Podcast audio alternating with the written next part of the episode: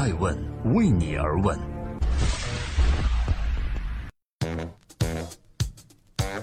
大家好，这里是爱问每日人物，每天分享一个风口浪尖人物的商业八卦，我是爱成。今天我们共同关注今日头条。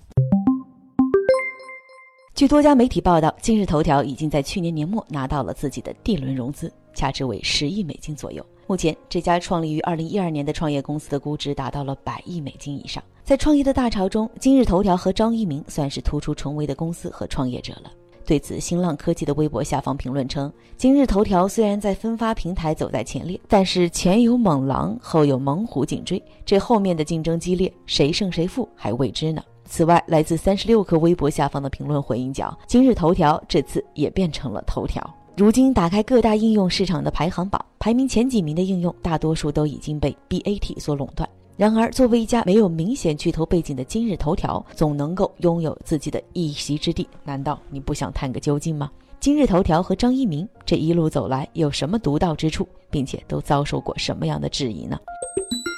正在播出的是每日更新的《爱问每日人物》，每天分享一个风口浪尖商业八卦，探索创新，传播创富法则。今天共同关注今日头条。今日头条的创始人张一鸣可以说是一个能看准时机的人。他创立的今日头条恰好赶上了中国移动互联网流量的红利期，这时的人们已经把越来越多的时间花费在手机上，相当于中国互联网又重新开辟了一个战场。而这个战场，无论对于大公司还是创业公司来讲，都有大把的机会可以去重新抢夺。张一鸣选择的是带着镣铐跳舞的媒体行业，然而他无论是对于自己还是对于今日头条，都更多的选择了用技术去定义。这看上去像是一个理科生选择了一个文科生扎堆的行业，这种表面上的矛盾也在随后爆发出来。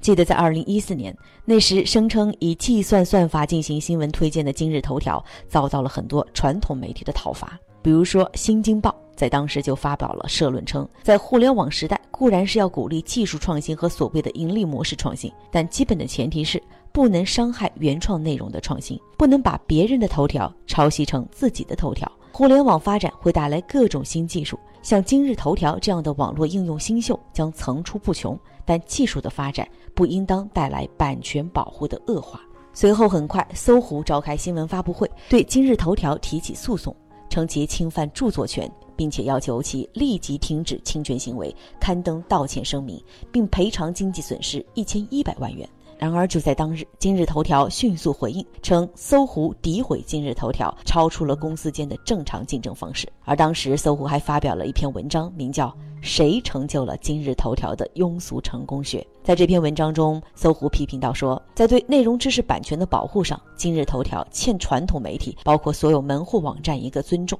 他们不仅无偿地大肆使用传统媒体辛辛苦苦采写而来的新闻及原创性内容，而且不经授权、不打招呼、不标来源，与抢劫无异。而创始人张一鸣对于“小偷”这个说法并不认同，他是这样解释的。今日头条不同于传统的新闻客户端，它实际上是一个新闻搜索引擎。跟百度不同的点在于，百度需要自己去搜索关键词，而今日头条是根据用户浏览习惯分析，主动出现内容给他们看，并且尽可能的让用户的点击跳转回到原网页。面对传统媒体同行们的大声讨伐，后来的今日头条完成了一次重大改变。那就是不再去这样大量抓取网上的内容，而是利用头条号的媒体平台，让个人、自媒体和专业的媒体前来入驻和入主其中，让他们自己来发文章，这样版权问题就解决了。这里是正在播出的《爱问每日人物》，每天分享一个风口浪尖人物的商业八卦，我是爱成，今天共同关注今日头条的大新闻。今日头条在建成媒体平台之后，又有众多的公司挤进了内容分发这个跑道上来。这里面既有腾讯的天天快报、阿里的 UC 以及小米投资的一点资讯等等。而曾经把自己比作新闻内容搜索引擎的今日头条，也在自己的跑道上迎来了搜索巨头百度。李彦宏在今年年初的讲话中，把内容分发放在了重要的位子上。他说：“百度从本质上来讲，最核心的东西还是在做内容的分发。”怎么利用百度的平台让内容回来，让我们的用户能够方便获取，完成我们让人们最便捷、平等获取信息、找到所求的使命？这是在新的时代里面，百度需要认真思考、认真准备并为之奋斗的东西。而目前大家能够看到的，百度主页上除了搜索框之外，还增加了类似今日头条那样主动推荐的内容。再来说一说，为什么今日头条如今的估值可以超过百亿美金？这主要也是因为面对信息大爆炸的当今社会，信息的筛选变得极为重要。建立一个好的信息筛选机制，可以在很大程度上节约人们大量的时间，并且提高生活的效率。这也就是今日头条以及很多同类应用的价值所在。在谈到今日头条未来。还会如何发展时，张一鸣曾经对爱问人物说：“我总结过三个方向，一个是让更多种类的信息，不仅是文字，还有图片、短视频，更多的场景下给用户更好的推荐，这是我们基础的一个信息满足的需求。其次，越来越多的用户的兴趣被我们知道后，那同样爱哈士奇的朋友能不能有更好的交流和互动呢？这也是未来我们一个重要的尝试方向。当然，不仅仅连接信息，还要连接服务，因为支付越来越方便。那么未来这个今日头条。”能不能变成今日生活呢？连接更多的 O2O 服务，这是我们所期待的。也可能我说的不能太细了，因为众所周知，过去一年以来，尤其是昨天，又有一大堆某某头条诞生。